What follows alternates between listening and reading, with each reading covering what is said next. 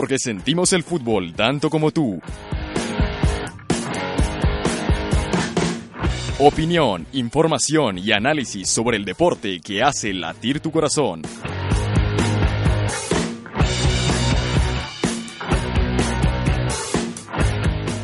Empieza Balón a la Red.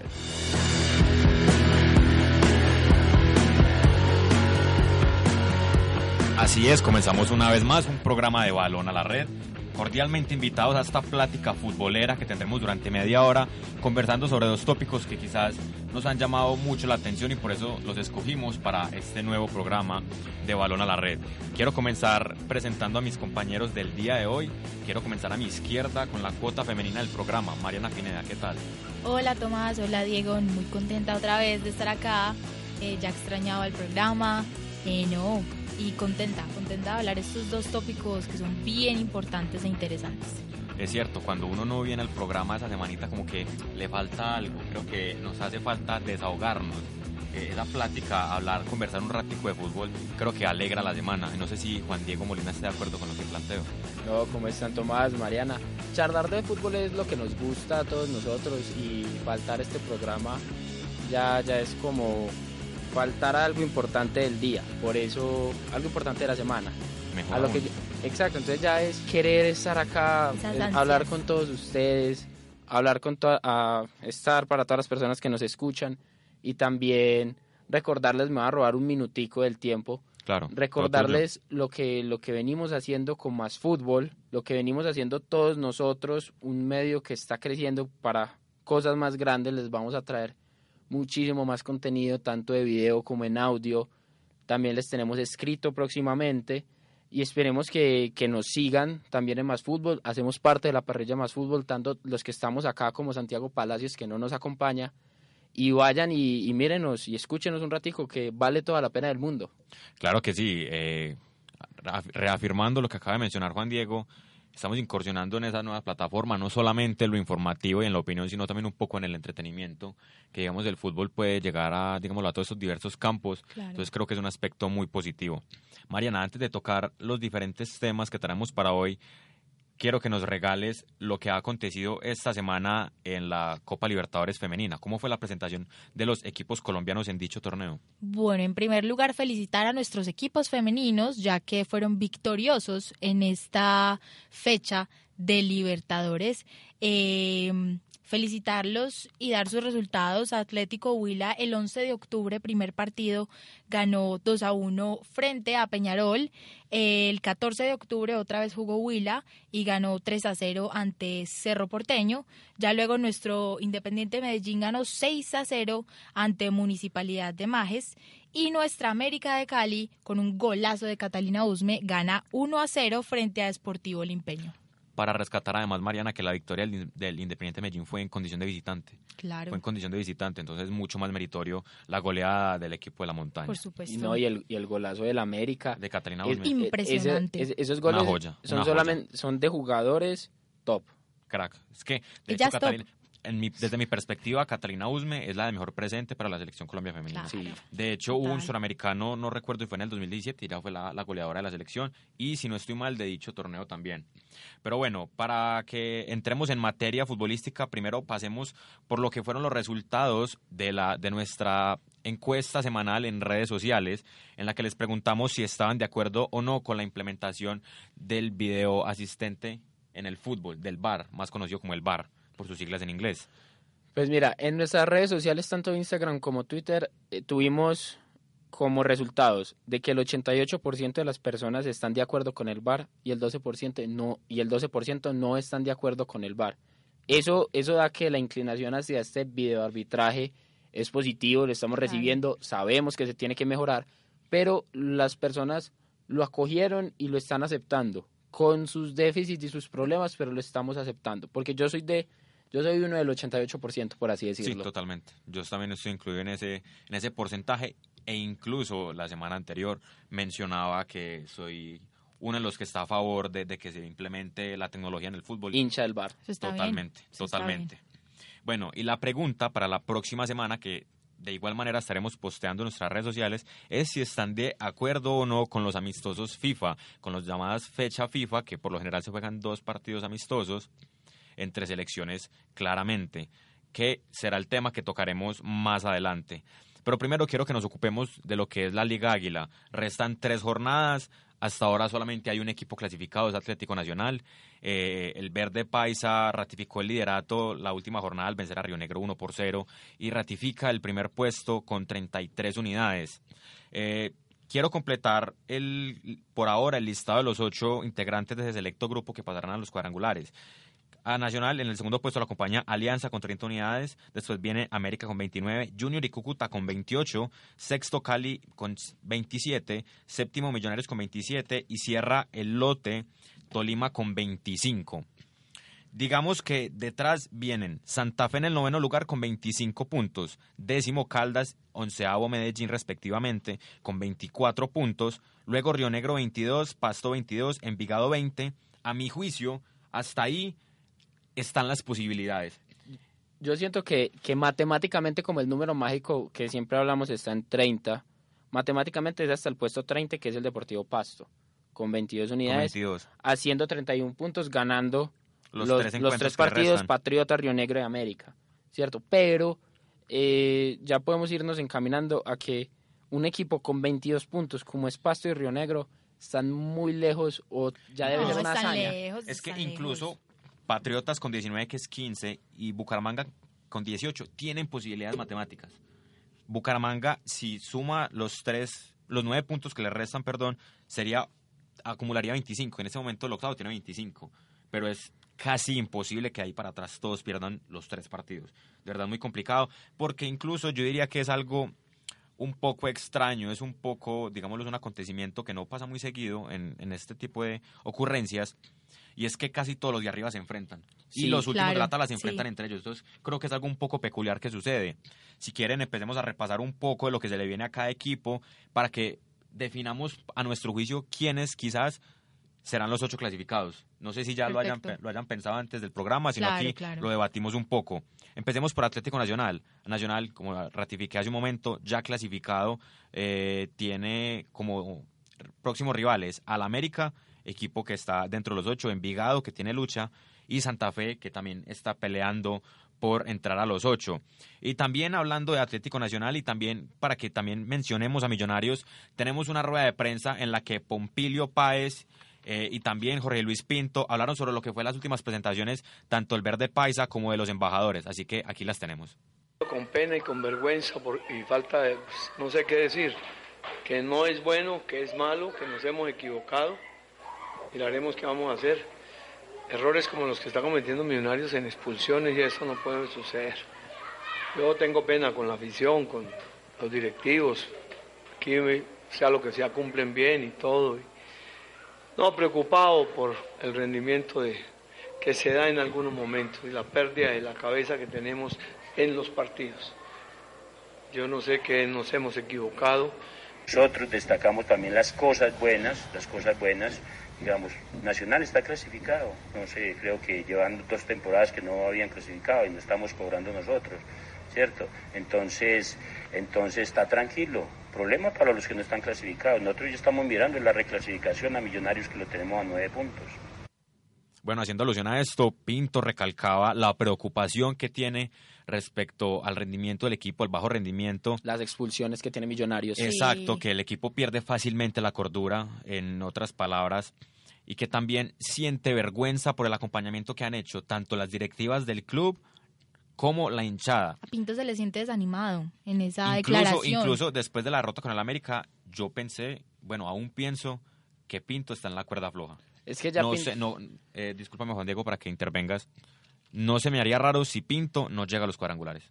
Si es que Millonarios clasifica, lógicamente. Dos cosas. Antes debemos decir que los audios fueron tomados de RCN. Televisión, claro y, y también con respecto a Pinto, Pinto siempre al final de sus ciclos en los equipos no termina bien. Millonarios tiene problemas no desde no desde la interior, porque yo creo que no hay problema en el interior, el único que tiene problemas es Pinto, sino que como no se reforzó ya se está sintiendo el cansancio que tiene el embajador no, tiene, no tiene cómo renovar el onceno titular. Exacto. Y también con lo que mencionabas, Pinto también salió peleado de Costa Rica, que fue en una selección donde, digámoslo, tuvo un relativo éxito, pues llegó a cuartos de final de una Copa del Mundo.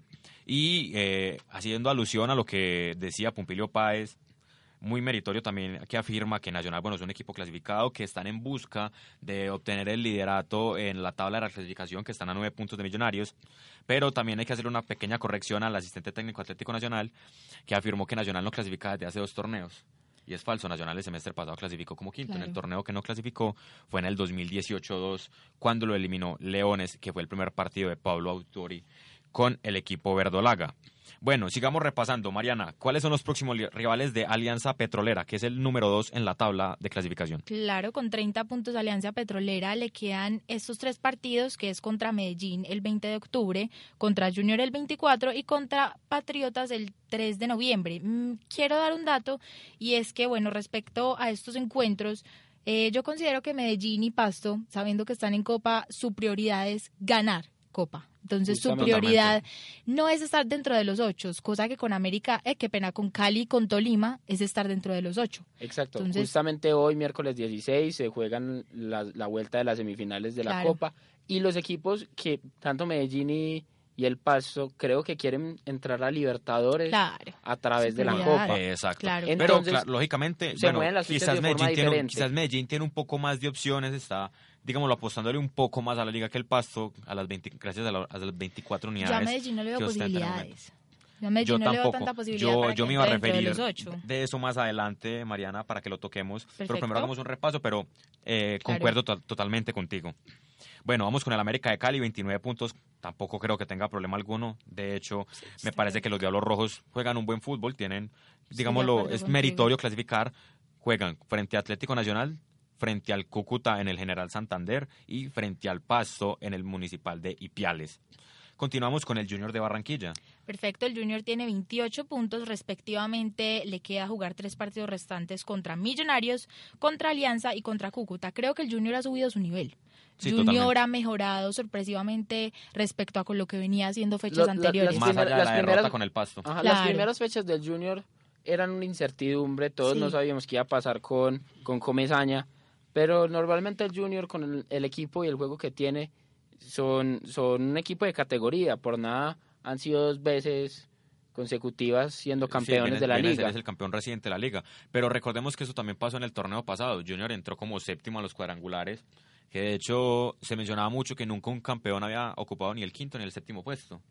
Y el semestre pasado el quinto fue Nacional y el séptimo fue Junior y Junior obtuvo el título, no digámoslo de manera sorpresiva, pero muchos no lo tenían en sus cuentas.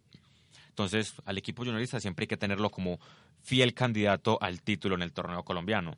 Continuamos con el, también aclarar que el Junior se enfrenta a tres equipos que están dentro de los ocho, que era lo que yo mencionaba hace un rato, que los que están en esa disputa por, por entrar al lote por, de los clasificados se enfrentan entre ellos. Entonces creo que ahí va a ser una especie de mata-mata, vamos a tener tres fines de semana seguidos de muchas finales, por llamarlo así. El Cúcuta se enfrenta al Tolima, al América y al Junior.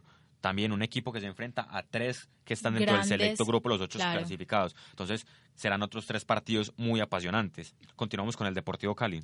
Bueno, el Cali tiene 27 puntos y le quedan estos tres partidos restantes contra Águilas Doradas, contra el Once Caldas y contra Envigado. Totalmente cierto, yo creo que el Cali no, no, tendrá mayor problema. problema. Porque a pesar de que tiene los mismos puntos que Millonarios, tiene, digámoslo, un pequeño punto a favor, que son los cinco goles de, diferencia a favor. Mientras que Millonarios está en, en un saldo de cero, exacto. Y que, digámoslo, el Deportivo Cali tiene un mejor rendimiento. Desde mi perspectiva, creo que lo de Millonarios viene en decadencia muy notoria y más con la derrota del pasado fin de semana frente al América de Cali en el Campín. Bueno, continuamos con el bueno, el equipo que estamos mencionando, Millonarios, que se enfrenta Junior de visitante, Santa, Santa Fe, Fe. que me parece que va a ser el, El duelo clave, el Impresionante. duelo Es que- clave de estas sí. tres jornadas, En real- en realidad, de estas- independientemente de, los partidos. En realidad, de, la- de las fechas que quedan, yo digo que el partido más emocionante puede llegar a ser ese. este clásico. Sí, Para mí es el porque- partido crucial. Porque independiente de que los dos estén eh, en la apuesta de entrar a los ocho, sigue siendo un clásico. Y, y se te infla la camiseta de decir, Y es de si mi- yo tengo la oportunidad de ganar este clásico, dejo a mi, cla- dejo a mi rival afuera fuera. de los ocho. De eso Claro. les iba a mencionar, me voy a adelantar un poco ya para que terminemos de repasar los siguientes equipos. Para mí, Santa Fe gana ese partido y entra, y saca a Millonarios. que para mí ese va a ser el único cambio en los ocho. Sale Millonarios y entra Santa Fe. Santa Fe. Creo que Tolima, a pesar de que tenga 25, se va a asegurar. Yo no le tengo tanta fe al Cúcuta. Yo en Pero es que el verdad Cúcuta tiene una ventaja, es que Cúcuta. tiene 28 puntos y el Cúcuta, bueno, más allá de que, bueno, debe ir a Ibagué como visitante, eh, quizás si el Tolima le gana, eh, quedan en igualdad de condiciones en cuanto a puntos y bueno, después de- debe recibir al América y ir a Barranquilla, entonces... Bueno, No, tiene- real, tiene lo del. Cúcuta es, Complicado. lo del Cúcuta Cúcuta es tiene complicado. Tienes partidos razón, porque el calendario del Cúcuta es, Es muy, es muy difícil. difícil. Claro. Bueno, ahora el Deportes Tolima, Mariana, si tienen las cuentas por ahí. Bueno, el Deportes Tolima se enfrentará contra Cúcuta, contra Patriotas y contra Medellín. Eh, una baja que tiene el Tolima es Álvaro Montero, que creo que es fundamental. Sin Totalmente embargo, son cierto. partidos que pueden Duelo, ser suaves. duelo clave es la última fecha entre Medellín y Tolima. Claro. Creo que será crucial también por esa disputa, ya que Medellín está a un punto de los pijados. Bueno, ahora hablando de Santa Fe, que este fin de semana salió de los ocho debido a los dos empates continuos que tuvo frente al Huila y frente al Deportivo Cali sin anotaciones en ambos cotejos. Le resta Unión Magdalena, Millonarios y Nacional.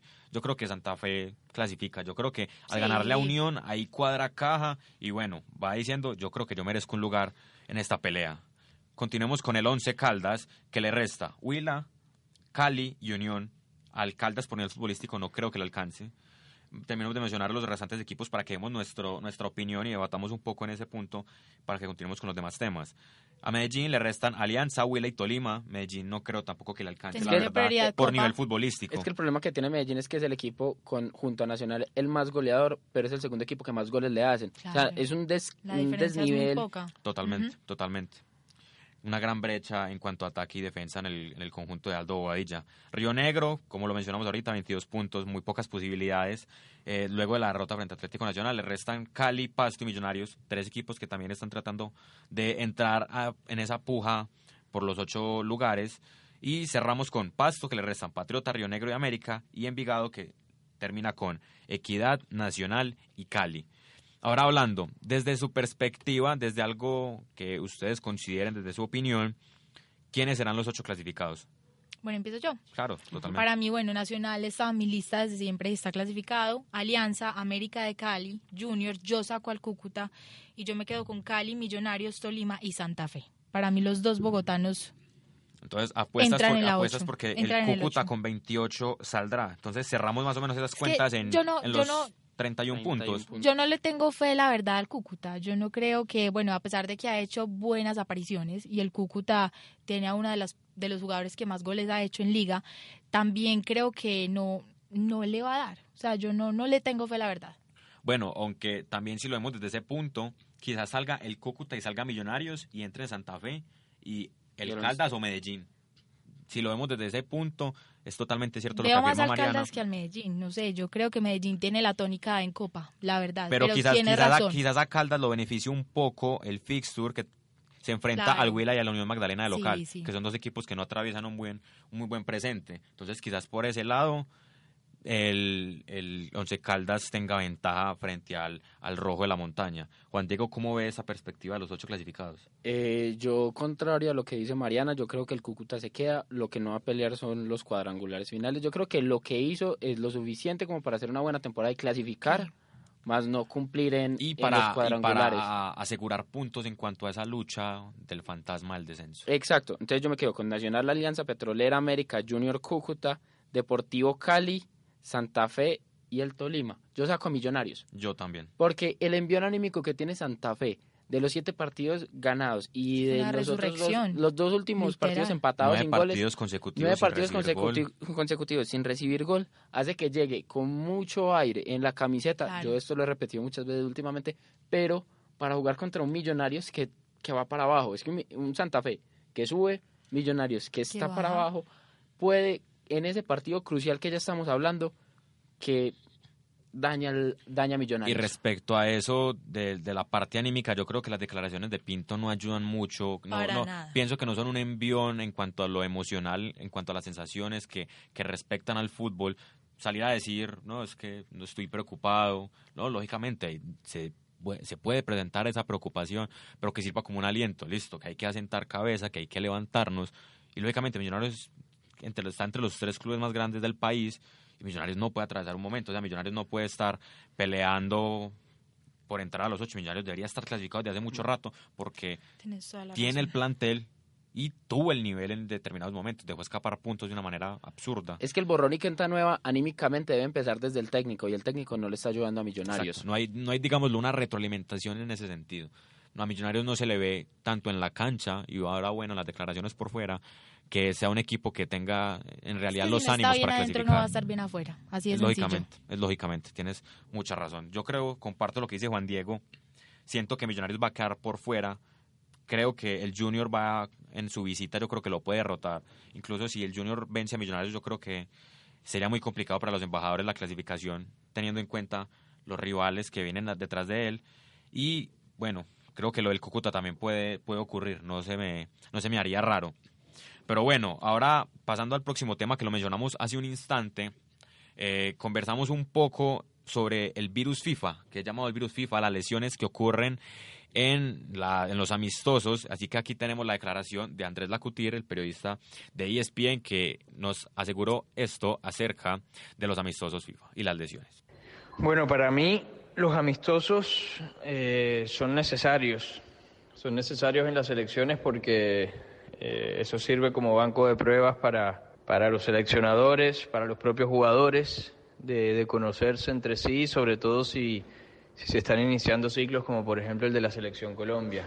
El problema me parece a mí es la cantidad de amistosos y de fechas FIFA que hay a lo largo de todo el año, a eso sumándole todo, todos los partidos que hay con los clubes, ¿no? Y eso obviamente que ya agita y agota a los jugadores tener tantos partidos en un mismo año. Eh, es cierto que hay muchas lesiones en amistosos, pero esas lesiones también se pueden dar con, con los clubes. Sin ir más lejos, Alemania, por ejemplo, que que en esta fecha FIFA disputaba partidos de eliminatorias rumbo a la Euro. Tony Kroos se lesionó jugando con el Real Madrid y no pudo acudir. Europa ya nos está dando un claro ejemplo de que estas fechas FIFA también se pueden utilizar para partidos competitivos como lo hicieron en la UEFA Nations League y como lo están haciendo ahora en la, en la eliminatoria rumbo a la Euro, mientras que en Sudamérica, cuando no hay eliminatoria, sí nos toca solamente hacer partidos amistosos y amistosos y amistosos. Me parece eso, el problema es la cantidad que se dan a lo largo de todo el año y no tanto el amistoso en sí, que para mí son, son necesarios. Ojalá la solución sea bajarle precisamente a, a la cuantiosa cantidad de amistosos que hay a lo largo de todo el año o a las fechas FIFA a lo largo de todo el año para que así los jugadores no estén tan saturados. Bueno, haciendo alusión a lo que nos aseguraba Andrés Lacutir, respecto a la fecha FIFA, él sí considera que lógicamente los partidos amistosos son necesarios, pero y más que cuando respectan a un proceso que está comenzando, como en específico el de la selección Colombia, pero que son muchos y que lógicamente hay un cansancio acumulado de los jugadores más en esta época del año que estamos finalizando el 2019, los jugadores vienen de jugar Champions League, algunos Copa América, Copa de África, Copa de Asia, entonces cargan esa, ese, digámoslo, esa sobrecarga tanto muscular eh, como física, lógicamente, y que también esas lesiones sean en los clubes. Entonces no, sea, no es que sea algo netamente que ocurre en, las fechas FIFA, pero sí muchas pueden prevenirse al haber tantas fechas FIFA. Eh, y también quiero rescatar algo que decía él para darles paso a mis compañeros, y es que lo que él decía que estas fechas se pueden ocupar en las competiciones, tal como lo hizo eh, en Europa, como lo hizo la UEFA, Andrés Lacutir lo mencionó, y aquí en la Conmebol lo podemos haber hecho. O sea, esta fecha se puede haber destinado para eliminatorias. ¿Por qué hay que empezar eliminatorias en marzo? ¿Por qué en noviembre hay otra fecha FIFA? Que respecto a eso Colombia enfrentará a Perú sabiendo que el otro año también tenemos Copa América. No sé si compartan ustedes esa percepción que tengo de que en esta fecha de octubre se pudieron haber empezado las eliminatorias perfectamente. Qué casual, Perú fue nuestro primer rival en eliminatorias del Mundial pasado, entonces bueno, este amistoso. Yo quisiera recalcar algo y es que yo estoy de acuerdo con que los amistosos se deben dar claramente porque es que se tiene que descubrir el talento de las nuevas caras que incorporan las elecciones. En este caso, la selección Colombia nos mostró a un, Andrés Ibargo y a un, a un Luis Sinisterra. Entonces, bueno, a pesar de que no haya tanta continuidad, que de pronto el técnico los esté mirando anímicamente, también él tiene que descubrir como esos talentos y mirarlos mentalmente, mirar cómo están físicamente. Yo creo que eso es una combinación que se debe tener en cuenta. Yo hablo de la selección Colombia en estas fechas FIFA, pues en lo que hace normalmente en estos amistosos. Antes, me parece que los amistosos son buenos, pero no se implementan de la mejor manera porque hablando específicamente de la selección Colombia, si queremos ver nuevos jugadores, los tenemos que poner con los, con los jugadores que ya vienen atrás. Pero y eso pero- normalmente Claro. no pasa en los amistosos. Yo siento Es que... que- para que los jugadores buenos y los jugadores nuevos que vienen a la selección Colombia se puedan mostrar un poquito más, deben jugar en competencia dura y permear, fuerte. claro. Como lo que Pero- está haciendo en Europa con los clasificatorios a la Eurocopa, Sí. como lo que están haciendo en la UEFA League. Nation League. Sí. Totalmente. Todo eso. En realidad, a América le hace falta un poco en, en el Esa- sentido ese de amistosos sentido de para la poder competitividad. revolucionar. Yo diría un, Claro. un poco en el sentido de la competitividad y agrego a lo que decía Mariana, que estoy muy de acuerdo con ese planteamiento, que no es también solamente ver la, la faceta individual del jugador, como lo mencionaste, sino también lo colectivo, Claro. afianzar el grupo, y ahí es donde vengo con lo que dice Juan Diego, pero ya también la FIFA se le sale de las manos De las totalmente, manos. que Colombia y Carlos Queiroz en específico no lo, no lo administre de la mejor manera. Ah, no, es que el vainazo mío no es para, la, No, para los totalmente. amistosos, es para Pa- Queiroz. Para, que no, no, Claro, pero es totalmente, que- totalmente. Estoy de acuerdo, pero por eso hago la aclaración, pero estoy también eh, de acuerdo con, el, con lo que planteas. En específico, me parece que a, a la Conmebol le hace falta un poquito ese pensamiento, digámoslo, igualarnos en el sentido de la competitividad. Desde hace mucho tiempo, eh, los clubes suramericanos no compiten al mismo nivel de los europeos Sí. por diferentes cuestiones y una de ellas que podría posibilitar, digámoslo, ese, esa posible potencia de los jugadores suramericanos es no tanto amistoso. Los amistosos son necesarios, estoy de acuerdo, pero no tantos.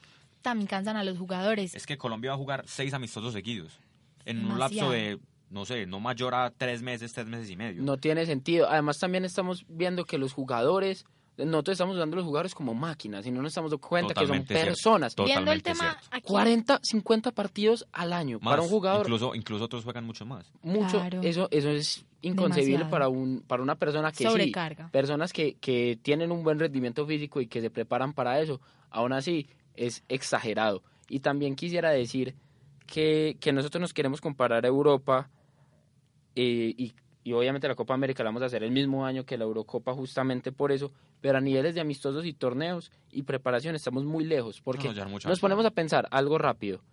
¿Cuál fue el último campeón suramericano y mundial? 2002, Brasil. 17 años. Totalmente cierto. Cierto. Llevamos cuatro Copas del Mundo. cuatro copas del mundo que no vemos que los que los latinoamericanos Pueden nos movamos, seamos protagonistas. Estamos muy lejos. Estamos y haciendo quedados, y haciendo quedados. amistosos mm, seguimos como pegándonos en la puerta, por así decirlo. Totalmente. Y en la última Copa del Mundo, el suramericano que llegó más lejos fue Brasil. No hubo, surameric- no hubo suramericanos en, la, en las semifinales. Porque recordemos, los semifinalistas fueron Inglaterra, Bélgica, Francia Y Croacia. y Croacia. Entonces, es un tema también de revisar. También haciendo alusión a lo que decía Juan Diego, eh, no es tanto los, digamos, los 50, 60 partidos, sino las largas distancias que deben recorrer. Digamos, lo Duan Zapata tuvo que viajar de Italia a España y luego a Francia, pero hay muchos que cuando juegan los amistosos en Sudamérica tienen que viajar desde, desde el continente europeo acá, o incluso hubo jugadores de, en específico de la selección Colombia, como no sé, caso Camilo Vargas, Eder Chox, eh, el mismo Luis Manuel Orejuela, que tuvieron que viajar al continente europeo cuando juegan en. Sudamérica. Entonces creo que esos largos desplazamientos también juegan un papel crucial en esto del, del cansancio Cansan, físico. anímicamente también. Y qué pena interrumpirte, pero es que hay No, que tener algo muy en cuenta y es que muchas veces los jugadores se dan el lujo, por decirlo así, de, bueno, no lujo, porque es que es entendible que muchas veces estos partidos se vuelven tediosos, como dice Diego, y son partidos que, bueno, muchas veces jugadores de talla tan alta no tienen que jugar, porque ya están, por decirlo así, seleccionados en esos, como en ese plantel de las selecciones. Sin embargo, hay que tener en cuenta que muchas veces también se dan lesiones antes de los amistosos que pueden, por decirlo así, darle como un respiro al jugador. O sea, los jugadores que se lesionan antes de, o que pueden ser lesiones que no estén, pero que se dan para que no estén No. en esos y- y amistosos. exactamente. Es que muchas veces de lo que acabas de decir se me viene a la cabeza muchas cosas de que casos hipotéticos, no estoy seguro de nada, es que los jugadores se lesionen para no ir con sus selecciones. O que los jugadores digan, yo no quiero ir, quiero darme unos días de vacaciones Messi- porque Messi estoy casi seguro, y que momento. porque estoy casi monetariamente, seguro que soy y que titular en la monetariamente selección. les dan más en su club que en estos amistosos. Entonces no tienen la necesidad de participar de estos amistosos. Claro. Bueno, para que vayamos cerrando, yo mi conclusión respecto a este tema es la siguiente. El otro año, entonces creo que habrá controversia en el sentido de que jugaremos eliminatorias y la Copa América. Entonces creo que ahí volvemos al tema, ¿por qué tantos partidos en un año? Muy ¿Por qué tantas competencias oficiales? Pero hay que hacer memoria de que en el presente año nos excedimos en los partidos amistosos. No siendo más, ¿tienen algo para concluir el día de hoy? No, un poquito más de orden en los amistosos para Sí, creo que, que podamos disfrutar Estoy la más, de FIFA acuerdo puede con revisar. para que disfrutemos más. del buen Total. fútbol y los jugadores de verdad disfruten venir a sus selecciones. Así que, no siendo más, agradecemos su compañía. Enviamos un saludo especial a Santiago Palacios, que hoy no nos acompañó, y esperamos encontrarnos en una próxima ocasión. Que esté muy bien. Hasta luego. Chao.